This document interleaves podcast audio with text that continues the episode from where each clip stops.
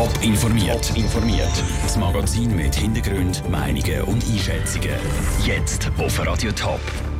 Wieso der Zürcher Stadtrat die Zukunft der Gammelhäuser nicht in die Hand der Richter legen will und wieso die Fahrlehrer alles andere als happy damit sind, dass vielleicht bald schon 17-jährige Auto fahren können, das sind die beiden Themen im Top informiert. Im Studio ist der Daniel Schmucki.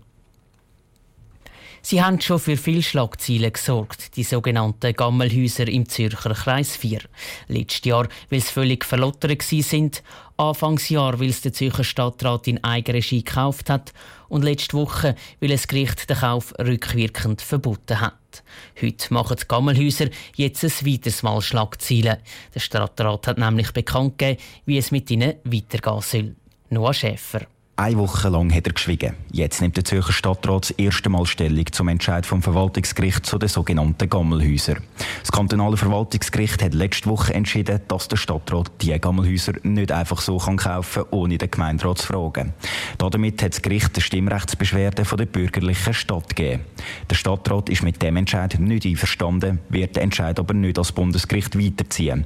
Das hat mehrere Gründe, sagt der Stadtrat Daniel Leupi. Der Hauptgrund ist für uns, dass wir die Liegenschaft ja möglichst schnell nutzen für die äh, sozial schwachen Personen, für die die Häuser vorgesehen sind. Wenn wir es weiterziehen müssen die Häuser bis zum letzten Entscheid vom Bundesgericht leer stehen. Kommt dazu, dass das Bundesgericht nicht mehr vollumfänglich kann das Verwaltungsgerichtsurteil beurteilen und wir deshalb eine recht geringe äh, Chance sehen. Weil der Stadtrat den Entscheid jetzt nicht weiterzieht, muss der Gemeinderat über den definitiven Kauf der Gammelhäuser entscheiden.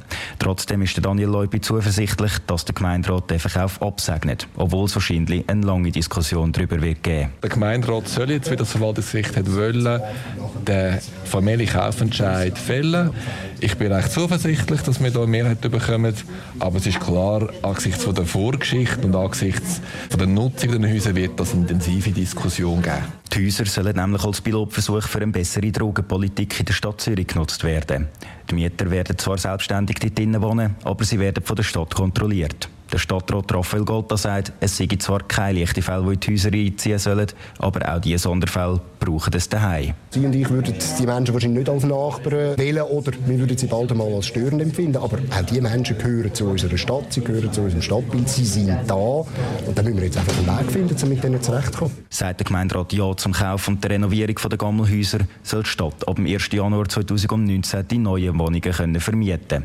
Falls der Gemeinderat Nein sagt zum Kauf der Gammelhäuser, werde die Stadt die beiden Liegenschaften wieder verkaufen. Der Beitrag von Noah Schäfer. Insgesamt kosten die beiden Gammelhäuser 32 Millionen Franken. Wie viel Geld der Zürcher Stadtrat für das dritte Gammelhaus braucht, ist im Moment noch nicht bekannt. Er wird aber auch das Geschäft bald am Gemeinderat vorlegen. Weil auch das dritte Gammelhaus hätte der Stadtrat nicht einfach so dürfen kaufen der Bund nimmt mehr tote Neulenker in Kauf. Das werfen die Fahrlehrer am Bundesamt für Strassen Astra vor. Was der Fahrlehrerverband so stört an den Plan für die neue Fahrausbildung in der Schweiz, im Beitrag von Michel Eckima. So geht's nicht. Das sagt der Präsident vom Schweizerischen Fahrlehrerverband Urs Fasel. Das Astra will nämlich neu schon 17-Jährige an die Steuer lassen, auch wenn nur in Begleitung. Weiter will das Astra den Autofahrer, die mit einem Automat fahren, auch das Lenken von handgeschalteten Autos erlauben. Wegen diesen Änderungen macht sich der Urs Fassel Sorgen bezüglich der Sicherheit. Wir befürchten, dass mehr Verkehrsunfälle generell, aber auch mehr tödliche Verkehrsunfälle zur Folge sein könnten. Wir haben vor allem auch die Situation, dass nicht betroffene Dritte bei Unfällen könnten involviert werden. Ein weiterer Punkt, den der Fahrlehrerverband kritisiert, ist die Abschaffung vom zweiten WAP-Kurs. In dem geht es um das ökologische Fahren und um das Fahrgefühl. Eine neue Studie von der Zürcher Hochschule für angewandte Wissenschaft, ZHW, hat sich mit genau diesem Kurs befasst. Resultat? Er bringt nur bedingt etwas und hat Verbesserungspotenzial. Das sieht auch der Urs Fassel so. Ganz abschaffen wird er den Kurs aber auf keinen Fall. Dass man gewisse Optimierungschancen könnte wahrnehmen könnte, das ist anerkannt, aber nicht mit einem Radikalschlag von der Abschaffung des generellen zweiten Tag. Seit der Einführung der beiden WAP-Kurse hat es nämlich halb so viele Verkehrstote gegeben, ergänzt der Urs Fasel. Der Fahrlehrerverband ist bereit für Gespräche mit dem Astra. Da die geplanten Änderungen noch in Vernehmlassung sind, will das Astra noch nichts zu den Vorwürfen und Forderungen der Fahrlehrer sagen. Der Mediensprecher verweist gegenüber Radio Top darauf, dass schlussendlich jeder Bundesrat entscheidet. Der Michel Eckimann hat berichtet. Die Vernehmlassung zu der neuen Fahrausbildung geht noch drei Wochen. Bis die neuen Regeln dann aber auch wirklich gültig sind, dürfte es sicher noch fast zwei Jahre lang gehen.